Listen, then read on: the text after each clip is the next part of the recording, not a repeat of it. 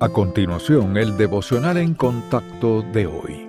La lectura bíblica de hoy comienza en el versículo 19 de Santiago capítulo 1. Por esto, mis amados hermanos, todo hombre sea pronto para oír, tardo para hablar, tardo para irarse, porque la ira del hombre no obra la justicia de Dios. Por lo cual, desechando toda inmundicia y abundancia de malicia, recibid con mansedumbre la palabra implantada, la cual puede salvar vuestras almas.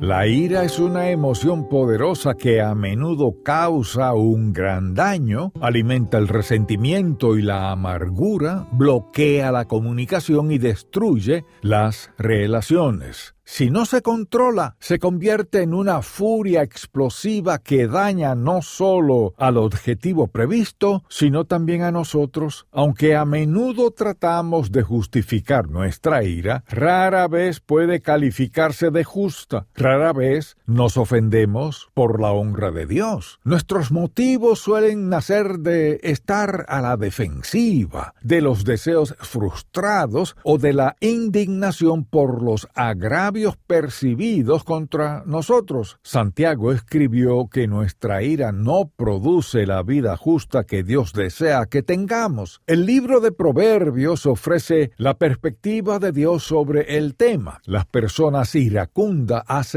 locuras, levantan contiendas y muchas veces pecan. Este libro nos advierte de no asociarnos con tales personas para no volvernos como ellas, mientras que quienes no pierden los estribos tienen un gran entendimiento y demuestran sabiduría al controlar su ira. Cristo pagó nuestra deuda de pecado con su vida para liberarnos del y eso incluye la ira incontrolada. Si Dios le ha convencido de que su ira es injusta, confiésela como pecado y pídale que reproduzca el carácter de Cristo en usted.